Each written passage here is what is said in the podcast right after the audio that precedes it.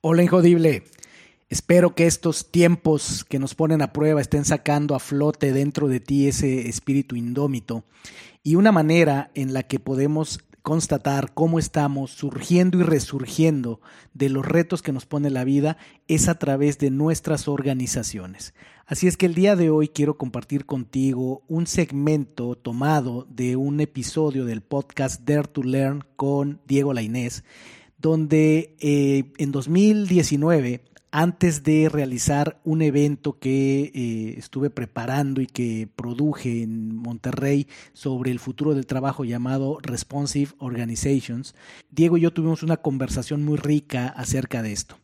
Así es que creo que es muy apropiado en estos tiempos hablar acerca de qué hace que las organizaciones sean responsivas. ¿Y qué es responsivo? ¿Qué es ser responsivo? Es ser injodible es estar observante, es estar atento a, lo que está pasando en el entorno, no pelearte con la realidad y adaptarte para poder prosperar. Y eso hacen las, las, organizaciones, las empresas responsivas, estas empresas que se adaptan, estas empresas injodibles que para lograrlo, pues evidentemente debe haber adentro personas injodibles que tengan capacidad de adaptación. Hoy más que nunca es importante entender la relevancia de mantenernos alertas, observantes, pero sobre todo tener esa capacidad de aceptar, de no pelearnos con la realidad, de aprender y adaptarnos. Espero que este episodio venga muy bien en momentos de crisis y en cualquier momento y saque de ti ese espíritu injodible. Disfrútalo.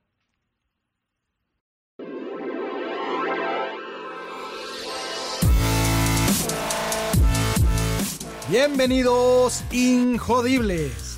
Hola, soy Víctor Vargas, coach de vida y alto desempeño, conferencista y empresario.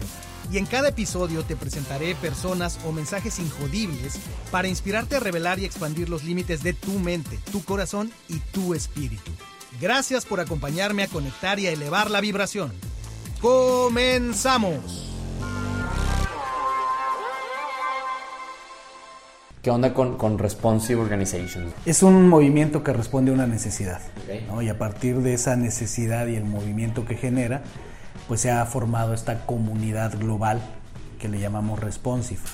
Tiene todo que ver con lo que estamos platicando, en el sentido de el nombre indica algo que responde a su entorno, algo que tiene la capacidad de adaptarse, algo que es esencial en la vida, que es evolucionar a, través de, la prueba y el error, a través de reaccionar a tu, a tu entorno.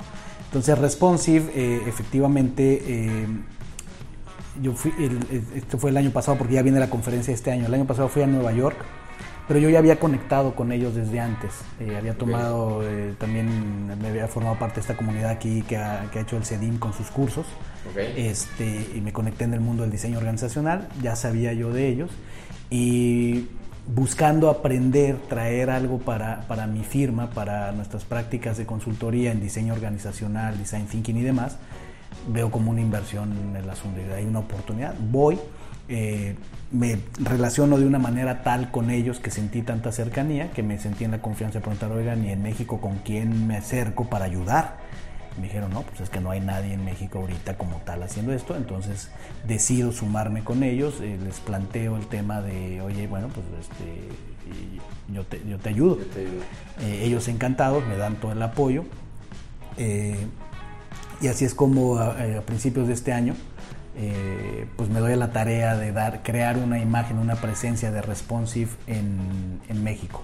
¿De dónde sale Responsive? Sale de estos líderes, entre ellos mencionaste Aaron Dignan, está Dan Pisoni, eh, está eh, un, número eh, cerca de una docena de personas que son líderes en su campo, líderes de pensamiento en temas de diseño organizacional, en temas de transformación de organizaciones y en algún momento hacen lo que pasó también en el software. Estos líderes de pensamiento dicen, oye, eh, yo estoy haciendo esto, tengo estos avances, sé que tú también, ¿por qué no nos reunimos y juntamos lo mejor de todos?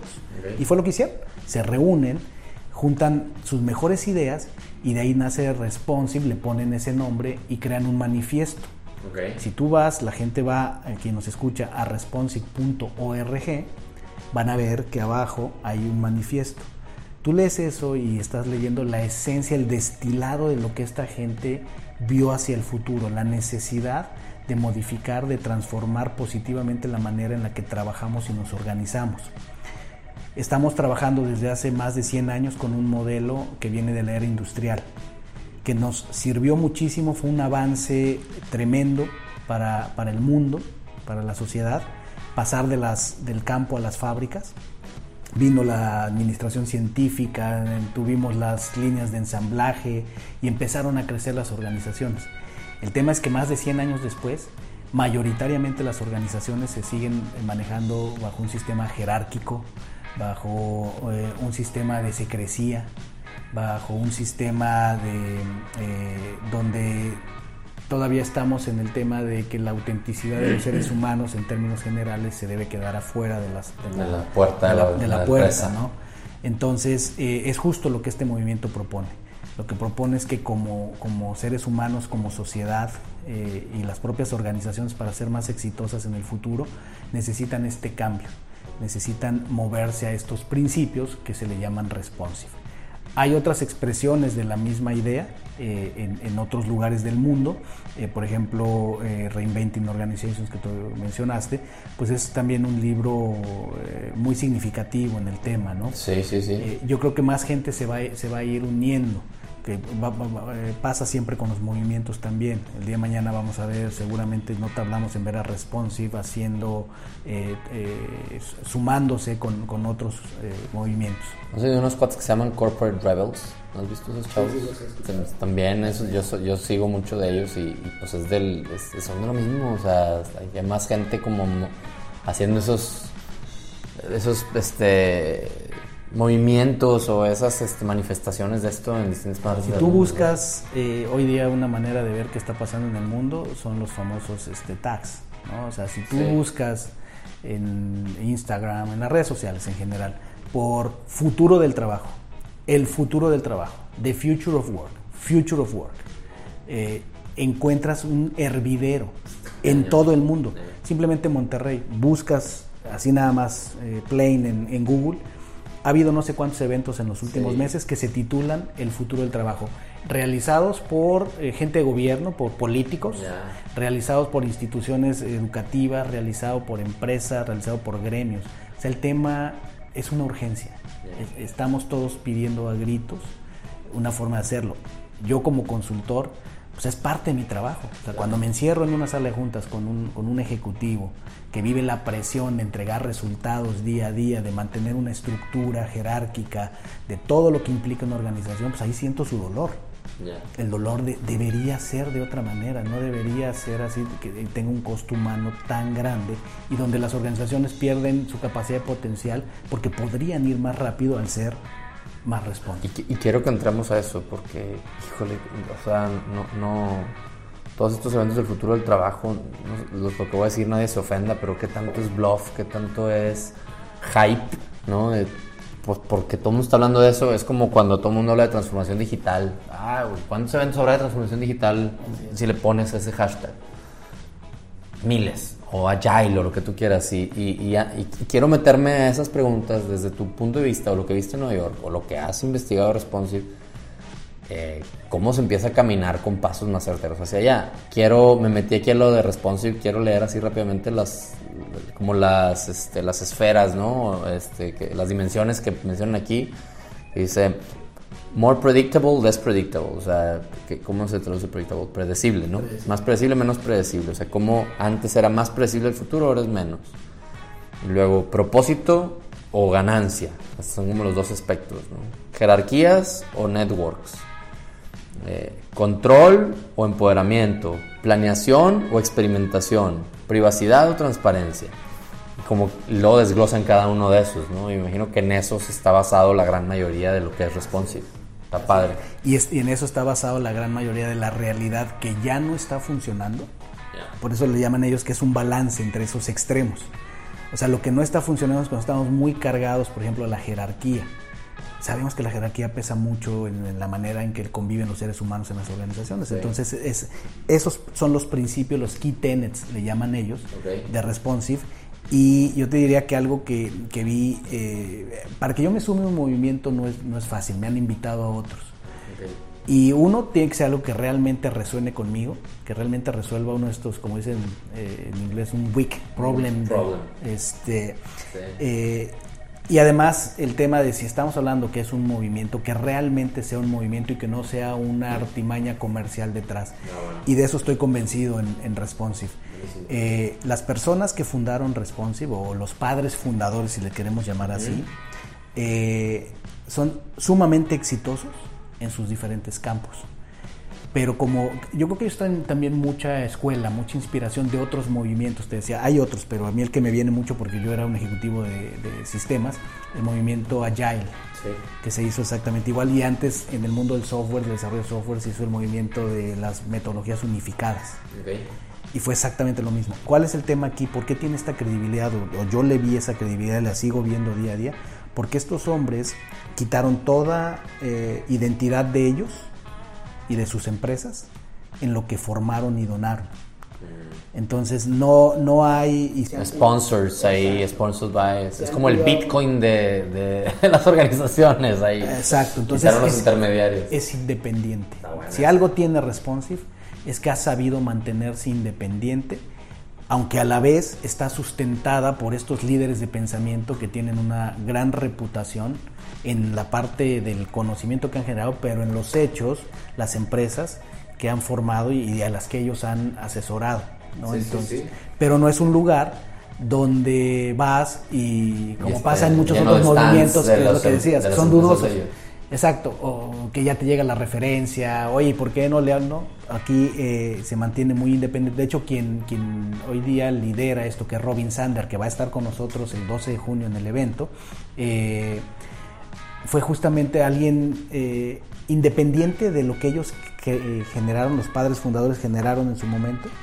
Él es alguien que igual que yo cuenta la historia y fue la misma. Él de repente dijo, esto está buenísimo. ¿Quién lo está liderando? Y le dijeron, nadie, be my guest. Y entonces él fue el que hizo el sitio web allá y es una serie de cosas. Este, pero es, un movimiento independiente, eso es lo importante. Por supuesto, estamos para hacer un evento del tamaño que queremos hacer. Eh, Aviéntate el comercial de una vez. Ahí va. Es un evento el 12 de junio que le llamamos Foro El Futuro del Trabajo en México. Se va a hacer en WeWork de Abelardo L. perdón, Antonio L. Rodríguez, 1888. Es un evento de las 9 de la mañana a las 5 de la tarde. En la mañana, de 9 a 1, son conferencias. Vamos a tener gente de la talla de Manuel Aldrete, presidente del ERIAC, que es la organización eh, más grande en el norte del país, más representativa en cuanto a recursos humanos. Va a estar Norma Cerros, toda una activista, toda una mujer que ha llevado muy lejos el tema de equidad eh, de género, de inclusión. Eh, va a estar con nosotros. Jaime de la Fuente, él es un empresario en la Ciudad de México que tiene una firma que ha estado aplicando, aunque él no conocía Responsive, ha estado aplicando principios similares y es muy valioso traer a alguien como él. Por, exacto, para no traer las historias de compañías en Silicon Valley, en cualquier otro lugar, que siempre en México, pues es lógico que tengamos esas. Oye, qué padre, pero eso no pasa aquí. Sí, ese escepticismo. Entonces, eh, fue muy importante traer a alguien como Jaime, que nos va a decir lo que sí le ha jalado y lo que no le ha jalado, ¿no? Los fuck-ups también. Sí, también con madre. Este, entonces, tenemos, eh, no quiero dejar a nadie fuera, pero tenemos eh, ocho, ocho speakers en la mañana y en, después tenemos un almuerzo interactivo. Viene Robin, Sanders, exactamente, pues, ni más ni menos. Robin Sanders da el keynote de las perspectivas del futuro del trabajo en México y en el mundo, ¿no? y también lo que él está viendo desde allá. Tenemos este almuerzo interactivo donde habrá mesas tema y la gente podrá elegir tomar su lunch eh, en la mesa donde le interese la conversación y tener una conversación más en corto. Ya en la tarde lo que tendremos serán, serán eh, talleres eh, tenemos confirmado un taller de eh, diseño de futuros. Viene Jorge Camacho, una persona muy reconocida en el tema, muy respetado en el tema de design thinking, de diseño de organizaciones, diseño de futuros. Y entonces nos viene a enseñar de una manera práctica cómo hacen los gobiernos, cómo hacen las grandes empresas para proyectar desde una forma científica, no nada más sacar la bola de cristal, sino con técnicas, cómo se proyectan diferentes futuros alternos según con lo que tenemos, aplicado al trabajo. Y viene José Luis Damián, conocido como Coach Pastor, es una persona que viene del DF y él es experto en Tribe Building. Tribe Building es eh, una, vertiente donde eh, Reinventing Organizations toca mucho estos temas, donde cómo, se organizaban las tribus, por qué fueron exitosos los primeros humanos, porque supieron agruparse y supieron poner reglas y pudieron hacer un balance entre el mantenerse vivos, lograr cosas y seguir siendo personas y familias. Entonces, esa experiencia la vamos a vivir con José Luis Pastor en esos talleres de la tarde. Entonces, pues es un evento que lo que busca es traer gente, eh, tenemos eh, ya una lista de invitados muy relevantes, gente eh, que ha comprado su boleto, que está interesada y esa es la gente que vale muchísimo, el que está dispuesto a pagar un boleto y por eso le pusimos precio al boleto. Lo queríamos público, pero le pusimos un precio al boleto porque para nosotros es una forma simbólica de saber quién está genuinamente interesado. Así es. Además tenemos, eh, eh, por para beneficio del movimiento, invitamos eh, personas con, todo el propósito de, invitarlos porque nos interesa que de ciertas organizaciones, de ciertos sectores, la gente venga, son nuestros invitados, escuchen y estén abiertos. el, hecho de que un altísimo directivo de uno de los bancos más grandes de este país acepte venir aquí, este, ya nos dice algo, que venga alguien de una de las empresas farmacéuticas más grandes del mundo también, nos dice algo. Y así tenemos gente de las industrias eh, más grandes de, Monterrey y de México que están viniendo, gente que está volando de fuera. Buenísimo. eso es lo que queríamos, hacer ese movimiento, echar a, volar, echar a rodar la bola. Bien. Y vienen más cosas. Buenísimo, y no, eso, por así que el evento eh, va a estar con madre, vengan, paguen, porque esto es, o sea, otra vez volviendo a lo que decíamos hace, hace rato, de cómo se aprende, pues tienes que invertirle, tienes que invertirle lana y tiempo y a las cosas buenas pues cuestan, ¿no? Entonces yo creo que es, estoy eh, muy, muy contento de que estés haciendo esto y, te admiro. Y que eres parte de esto también. Encantadísimo, yo te dije, creo que estábamos destinados a, a, toparnos pronto en este o en otra cosa y qué bueno que fue en esto, ¿no? Así es. Entonces, este, volviendo al tema de responsive, como movimiento, lo que platicabas. A ver, ¿de quién es responsabilidad hacer que una organización se vuelva responsive? ¿Qué significa que una organización se vuelva responsive? Un poquito adelántanos lo que, lo que dijiste este cuate que ya la está intentando en México. O sea, tengo varias preguntas que, y, y contéstamelas a lo mejor ya te las han de haber preguntado en otro momento, ¿verdad? Pero en el orden que tú quieras. ¿Por dónde empiezas? ¿Se contrata consultores? Es, es, tienes que empezar este, desde, o sea, tiene que haber un, un, responsable de esto en la organización, a fuerza tiene que ser el CEO, cómo se empieza a ver, es todo el paquete o nada, ¿qué onda? Es, es, quiero, quiero entender cómo sería el... Alguien que lo está escuchando y dices, eh, suena con madre eso de responsive, yo quiero, bueno, además de venir al evento, ya en el día a día, ¿qué va a tener que hacer? ¿Cómo se ve eso? Sí, es, este es bien importante la pregunta que haces eh, siéndote honesto, no hay una respuesta siempre sencilla para este tipo de problemas, por dónde empezar.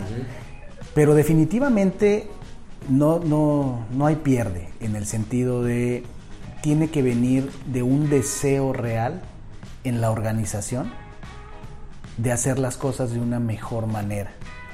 Y entonces, eh, efectivamente, siempre en las grandes transformaciones de las organizaciones, si no está en el corazón de los líderes, en su propósito, si ellos no tienen ese deseo ardiente de, mejorar las cosas, difícilmente va a pasar. Hay, grandes cambios que se hacen por regulación, porque lo pide la ley. Hay grandes cambios que se hacen como una reacción a la competencia o al mercado.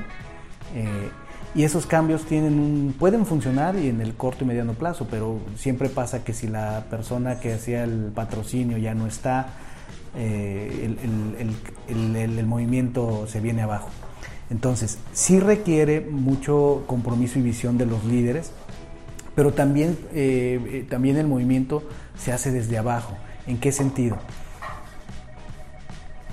En el derecho que las personas tienen a un mejor entorno, a un mejor futuro. Y esta presión tan grande que estamos teniendo ya lo estamos viendo. Así como decimos, por todos lados se dice el futuro del trabajo. ¿Cuántas conversaciones no habrás visto tú, Diego, como las he visto yo en redes sociales, en LinkedIn sobre todo, de gente contando historias? ¿Cómo ven? Vino un chavillo de 20 años, le ofrecimos trabajo y X o Y, esta discrepancia que hay entre generaciones. El propio mercado va a generar la mayor presión. ¿Cómo va a ser esto? El, el talento, el talento ha sido así y seguirá siendo, pero las bases de, de, a dónde fluye el talento están cambiando. Entonces el talento fluye, es como los capitales, los capitales fluyen a donde hay un, más, más rendimiento y menos riesgo. El talento del mismo modo fluye a donde hay un lugar interesante, donde siento que puedo florecer, donde siento que puedo cubrir eh, mis necesidades de crecimiento, de trascendencia y donde puedo hacer amigos y puedo disfrutar y puedo hacer cosas interesantes.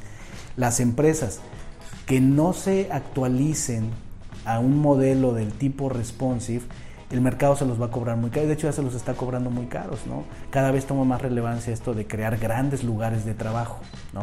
Creo yo que incluso los modelos de grandes lugares de trabajo también se tienen que actualizar. están, un poco noventeros todavía, noventeros. Este, ¿A qué se refiere? ¿Qué es eso?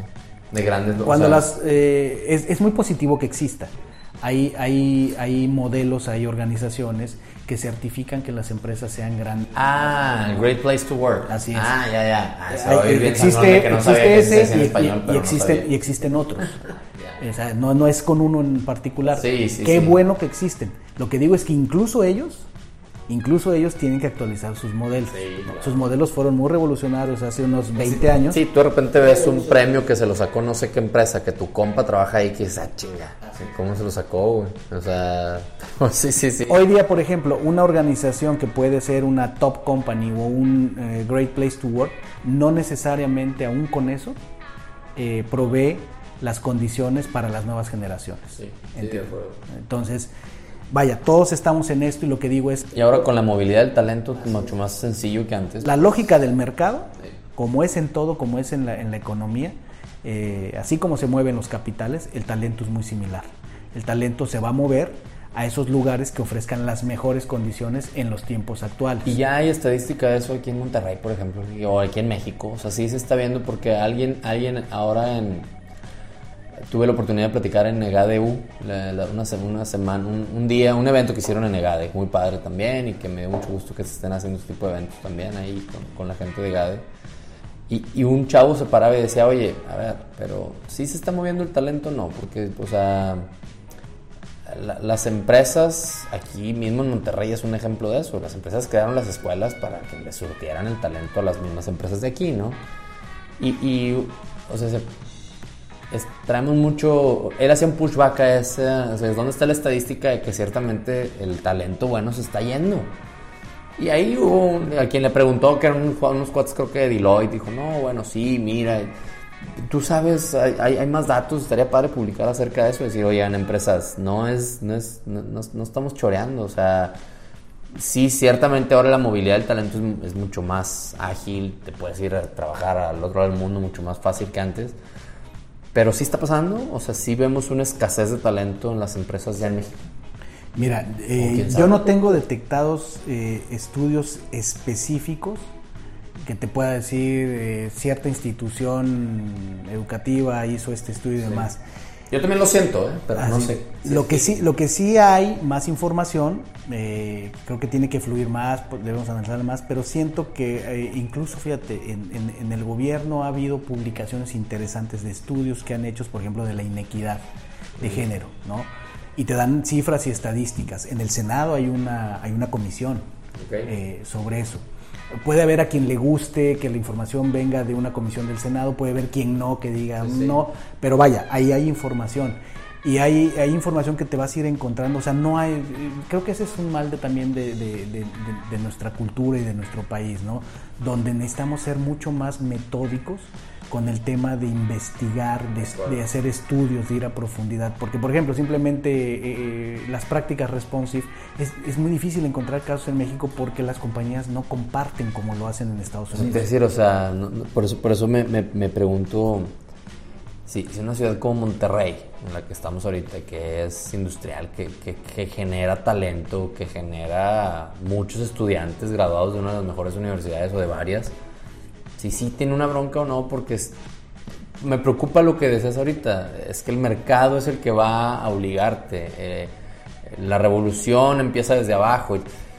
Híjole, güey, no nos vamos a, quedar sentados esperando y, que no suceda eso. Eso es lo que estos líderes responsive eh, están llamados a hacer, a no esperarse a que venga la ola y se los lleve. Y yo estoy seguro que se van a mover. Lo que sí creo es eh, más evidente y hay más información, te deseas. Por ejemplo, sabemos, y eso sí hay cifras, sabemos que tenemos récord histórico de graduados. O sea, nunca en la historia de México eh, tanta gente había terminado una, carrera profesional. Pero sin embargo, el desempleo. Sin embargo, la economía informal. Sin embargo, mucha gente eh, está haciendo un trabajo para el cual pues no se esperaba que hiciera, dado que había estudiado una carrera universitaria. ¿no? ¿Por qué? Porque el mercado laboral eh, tiene sus retos, tiene sus problemas, pero además sí, la mentalidad de los chavos cambió efectivamente los chavos no están, no, están dispuestos a muchas cosas que probablemente tus papás y mis papás y tal vez hasta nosotros, estamos dispuestos porque para ellos ya no existe el concepto de retiro. Que tal vez para ti, para mí tampoco lo existió ya tanto, pero para nuestros papás era, era, era eso, era tú termina tu carrera, consíguete un buen empleo en una empresa, este, haz bien las cosas. Le ganas ahí todo este, y, ahí, y ahí te jubilas. Y era una forma de vivir. No, y, y, sí, o sea, el otro día vi en LinkedIn me parece mucho que 98% de, las, de los, de los eh, habitantes de Bélgica eh, rechazarían una oferta de trabajo si no ofrece FlexTime. O sea, dices, bueno, es Bélgica. oye, pero aquí, pues, eso que tú dices es cierto. O sea, un chorro de raza que ya anda buscando alternativas, ¿no? Pero ahí es cuando hay que, hay que saber ver el, la ola cuando viene.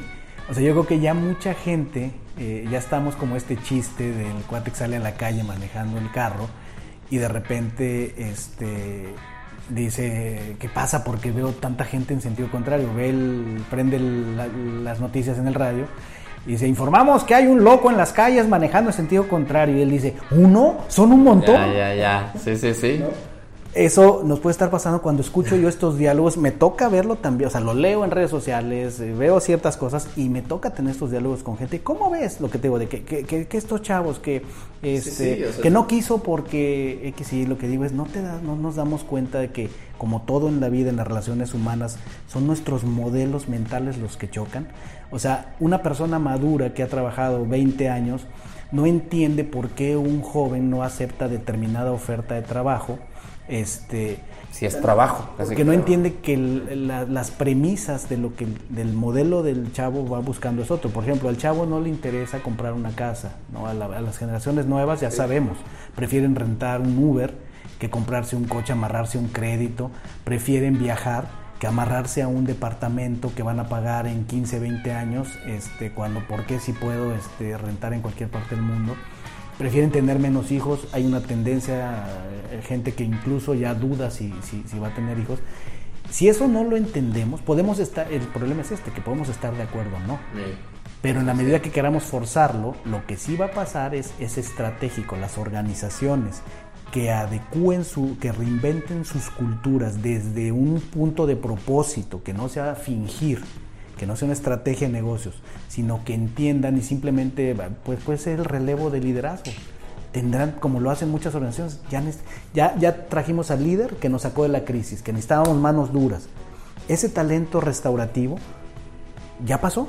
Y es cuando es muy común que una empresa sale de una crisis, o sea, entra una crisis, ponen a un tipo de director general, porque es el talento, el tipo de energía que necesitas para salir de la crisis. Pero luego ya pasó la crisis, este hombre ya se golpeó con todo mundo, ya la organización ya no, ya no podría seguir adelante eh, con ese estilo y traen a otro. ¿no? Entonces las organizaciones tienen que entender eso. Y ya es más la regla que la excepción. Y respondiendo a tu pregunta, es en ambos sentidos.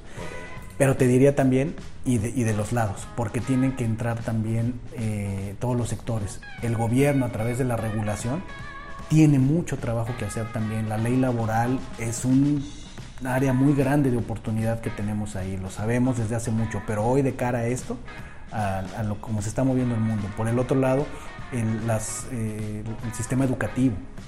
El sistema educativo es todo un tema. También este, la idea de que la gente se tiene que pasar X años en las carreras, pero salen y en verdad no están preparados para las situaciones reales de trabajo. Lo que pasa con el típico graduado, es que llega al, trabajo creyendo que lo sabe todo y la mayoría ahí es donde va a aprenderlo todo, va a aprender realmente lo que es trabajar en un equipo, lo que es... Eh, sí, sí, ¿no? y esa bronca ya existía y yo creo que ahora existe más el, lo que aprendió en el último año, o sea, ya, no, ya no se diga lo que aprendió el primer año, o sea, ya no es nomás el, lo que siempre decían, es que no están preparados para la vida real. Pues, aunque quisieras, ya casi creo que podrías llegar y pues tú tampoco, güey, que lo que aprendiste, ¿qué, de lo que sabes hoy era real ayer, güey? O sea, perdón, ¿qué de lo que sabes hoy va a ser real mañana, no? O sea, eso está en cañón, nos ha cambiado muchísimo eso. Qué interesante es. Es muy común que las personas que saben hacer negocios y son exitosos en negocios no se hicieron en una universidad, no lo aprendieron en una universidad. Y es muy común que las personas que te enseñan sobre negocios en, en las instituciones formales no hacen negocios. Sí, claro, claro, claro, es lo que decían, pues, ¿por qué tienes a maestros de marketing que nunca han hecho marketing o de negocios que nunca han hecho negocios? Pero sí, eso, eso que tú dices está cañón.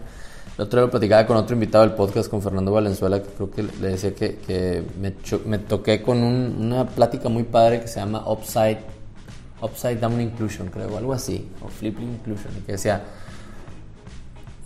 está volteado ahora ya, o sea, ahora eh, si tú eres este, homofóbico, el que estás fuera eres tú, o sea, y, decía, por ejemplo, si realmente ya no se trata de incluir a las nuevas generaciones, los millennials, que son los que saben vivir con la tecnología, son los que tienen que ahora decidir incluir a las generaciones mayores. O sea, ya, ellos son ahora los que saben cómo vivir la vida del mundo hoy.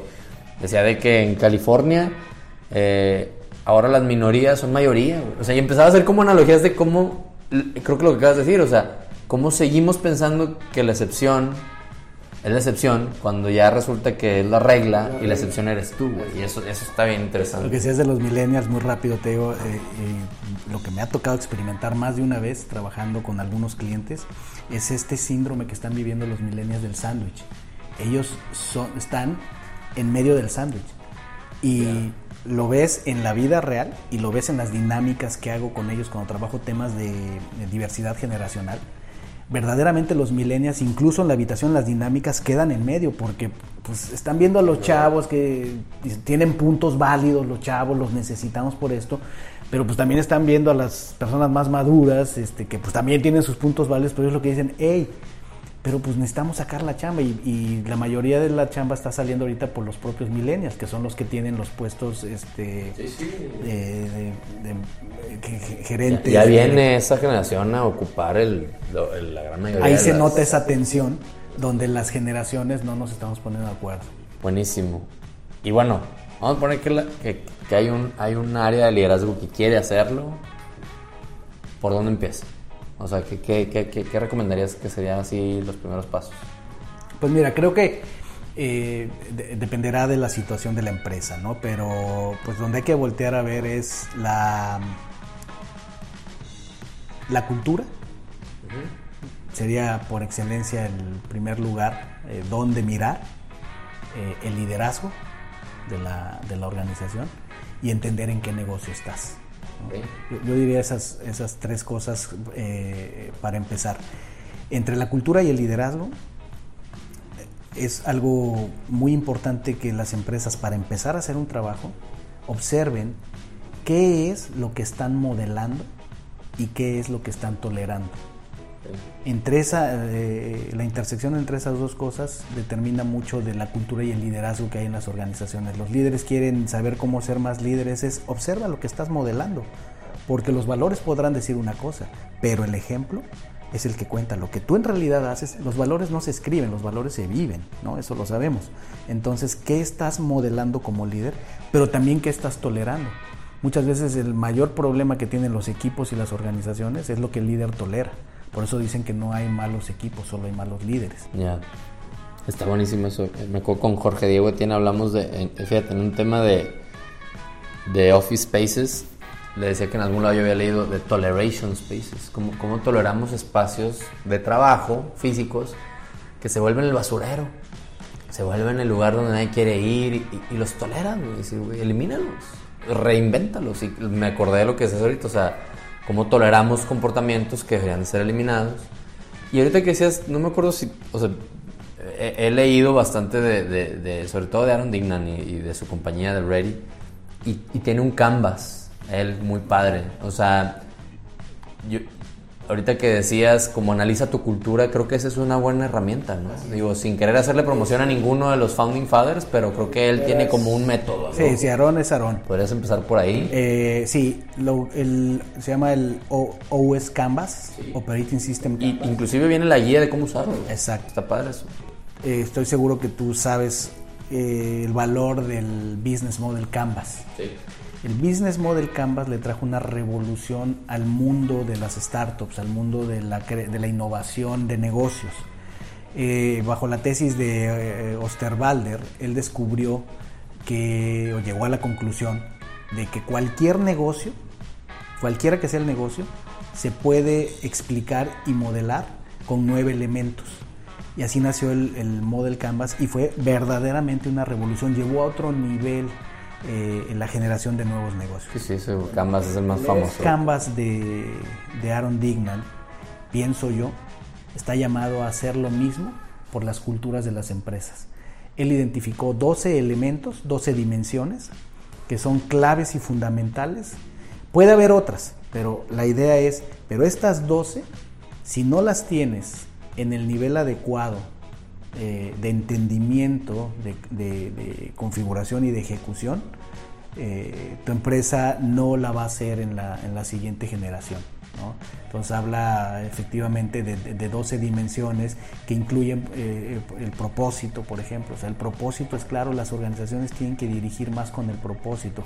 Responsive dice, hay que hacer un balance entre el purpose and profit, ¿no? entre el propósito y la productividad, la rentabilidad recuerdo, digo que lo traigo fresco porque, o sea, recuerdo que había unos niveles como elevados de conversación y luego hablaba de, office spaces, por ejemplo, o hablaba de communications, o sea, se bajaba a la, a la, táctica y eso, te, lo digo porque hace poco que trabajando con, con el equipo de FEMSA, de, de, la Universidad FEMSA, una, una de las cosas que se me ocurrió y te quería preguntar si, si tú has visto esto o si te hace sentido es que puedas usar ese mismo canvas, yo se los proponía a ellos, vamos a usar ese canvas para el puro equipo de learning. O sea, podrías mapear desde una unidad de negocio, un equipo, toda la empresa. Totalmente, fíjate. Eso está padre. Es, esta parte padre que daría hasta para otro programa, ¿no? O sea, cómo finalmente, eh, vamos, la ciencia moderna tiene mucho más claro que cada célula de tu cuerpo es un ser vivo mm, independiente. Y que todas tienen igual un sistema digestivo y que todas defecan y que todas, o sea, tiene un ciclo de vida igual es, como los fractales, ¿no? O sea, todo en, lo pequeño emula a lo más grande. Entonces, tal cual como lo dices, o sea, se puede aplicar a un departamento, por supuesto. Un departamento en sí mismo pues, es una organización, o sea, la esencia, el elemento clave es la organización. Puede ser un conglomerado global, ¿no? Que está en 150 países y bueno, se mueve de cierta manera y le aplica el OS. Puede ser una empresa a nivel nacional, puede ser un departamento de esa empresa y puede ser un equipo dentro de esa empresa, incluso un proyecto. ¿Ya lo hiciste tú con alguien? ¿Ya lo aplicaste? Eh, he aplicado parcialmente el Canvas. Yo, siento que yo también. En algunos proyectos. Este, no ha habido todavía un, Creo que es un tema también de madurez. Eh, recordemos que este Canvas fue publicado aproximadamente, no sé, hace unos... La versión original habrá sido hace unos dos años, tal vez tres a lo mucho, y que el año pasado, eh, o no, fue este año de hecho, este año se publicó este libro al que estás haciendo referencia, que se llama en inglés Brave New World, eh, un mundo nuevo y, salvaje, podríamos llamarle, por explorar. Eh, y ahí viene ya una refinación, una versión más pulida de este canvas y pues la reacción ha sido muy positiva. Realmente en muchos sectores eh, están hablando mucho del, potencial que este libro que estaba era muy esperado porque se anunció eh, puede traer y yo por eso lo comparo así. Yo creo que el, el OS Canvas tiene el potencial de llevarnos a un aceleramiento y democratización de la capacidad de los individuos, los equipos y las organizaciones de manejar mejor su cultura, de entenderla, como lo que hizo Design Thinking también. Design Thinking democratizó el diseño empático. Antes era solo para iniciados, solo para diseñadores industriales o ingenieros con mucho eh, entrenamiento.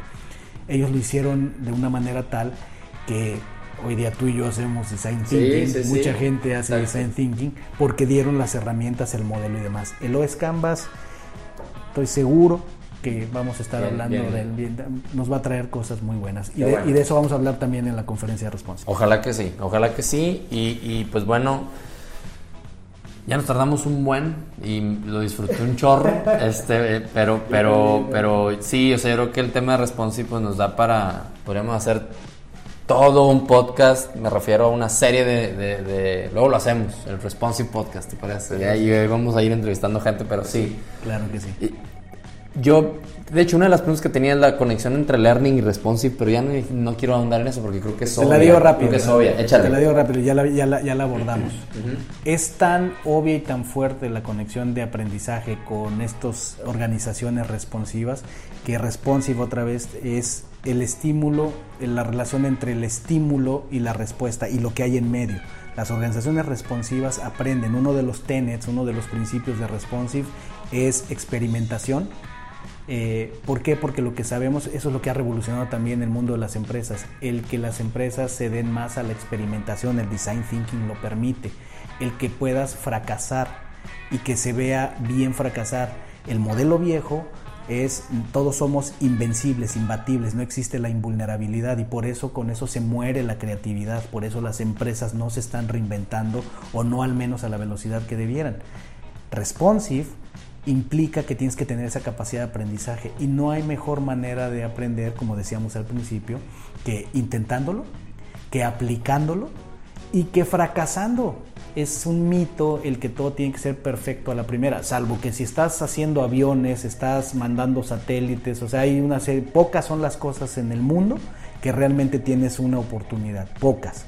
En todas las demás, en una organización que no sabe utilizar la experimentación, que no existe el nivel de vulnerabilidad en la cultura como para que la gente pueda arriesgarse sin pensar que le van a cortar la cabeza si se equivoca, eh, en esa medida las empresas son responsive, en esa medida van a aprender. El aprendizaje tiene todo que ver con responsive. Buenísimo, buenísimo.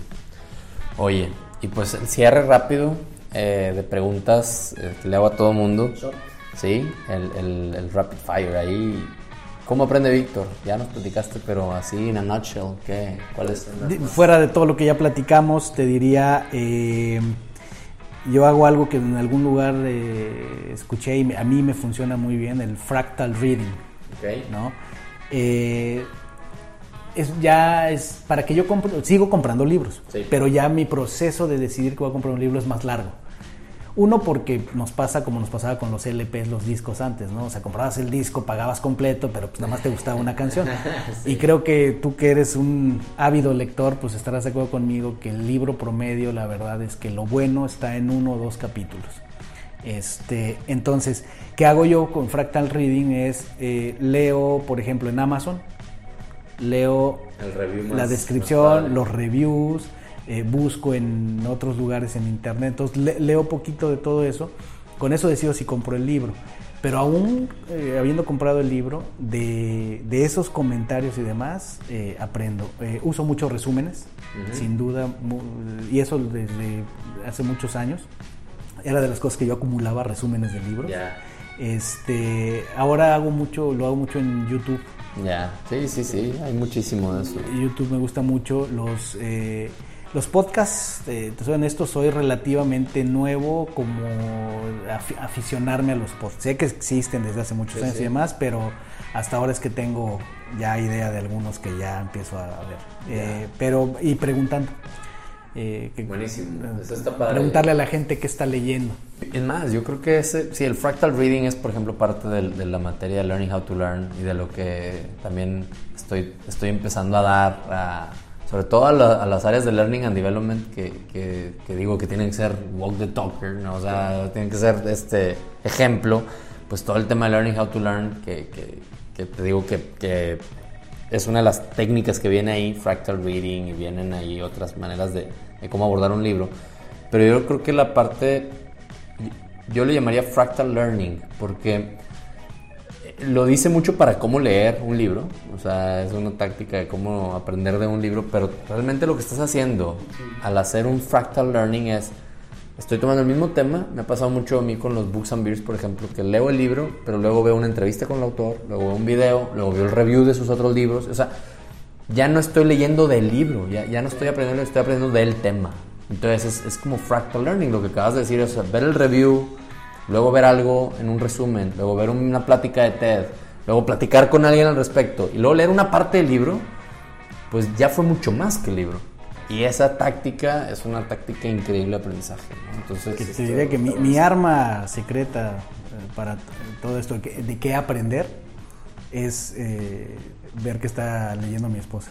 Ah, o, que, me sugiera algo, porque normalmente a veces me pasa mucho que me sugiere algo que en el momento me hace así como, no, creo que no me interesa ese tema. Y después resulta que era la onda, ¿no? Entonces ya, ya soy menos así resistente, así de, ya, ya, le voy haciendo más caso. Buenísimo. Oye, ¿y algo que has aprendido así recientemente? tal vez la respuesta es de todo lo que hemos hablado ahorita y que dices, híjole, esto tiene la posibilidad de cambiar mi vida. Y el mundo entero. Eh, fui a... Hago meditación desde hace, desde hace algún tiempo. Eh, no tantos años, pero ya formalmente desde hace algún tiempo. Y de las cosas que me han cambiado la, manera de ver es eh, el, entender mejor la importancia del corazón en el, en el cuerpo humano. Eh, eh, hoy día hay mucha información con respecto a el corazón le manda más información al cerebro de la que recibe. El corazón tiene una implicación mucho más evidente y poderosa a nivel electromagnético. Este, y definitivamente nos permite regularnos en cuanto a nuestras emociones y en cuanto a nuestras interacciones. Entonces es, es uno de los aprendizajes que tuve eh, hay mucha lectura, eh, está el Hard Math Institute, este, pero donde, donde a mí se me quedó tatuado como un, como un aprendizaje fue un retiro a Mazunte, eh, donde sin tecnología, porque el Hard Math es totalmente científico y con mucha tecnología, pero acá es más una meditación tradicional, ¿no? se llama Ridaya. Este, y te diría, me transformó la vida, incluso comer de otra manera, este, Qué padre, qué chido. Yo, hacía meditación, pero no, no, me cambió la manera de de verdad eh, entonarme, ¿no? Y tiene mucho que ver con el corazón, sería un aprendizaje así. Ahí nos pasas el link para ponerlo por ahí, buenísimo. ¿Alguna recomendación de un libro, algún blog? Obviamente responsive.org, este, que, que, nos puedas recomendar por ahí algo. Mira, eh, si tuviera que recomendar, podría ser varios, pero si tuviera que recomendar un libro, yo te diría, dando tantos cursos y teniendo la oportunidad de hablar con jóvenes, eh, va a sonar anticuado, pero yo hasta la fecha les digo, si, tuvieras que leer solo un libro, yo les sigo recomendando los siete hábitos de las personas altamente efectivas. O sea, si tuvieras que leer uno.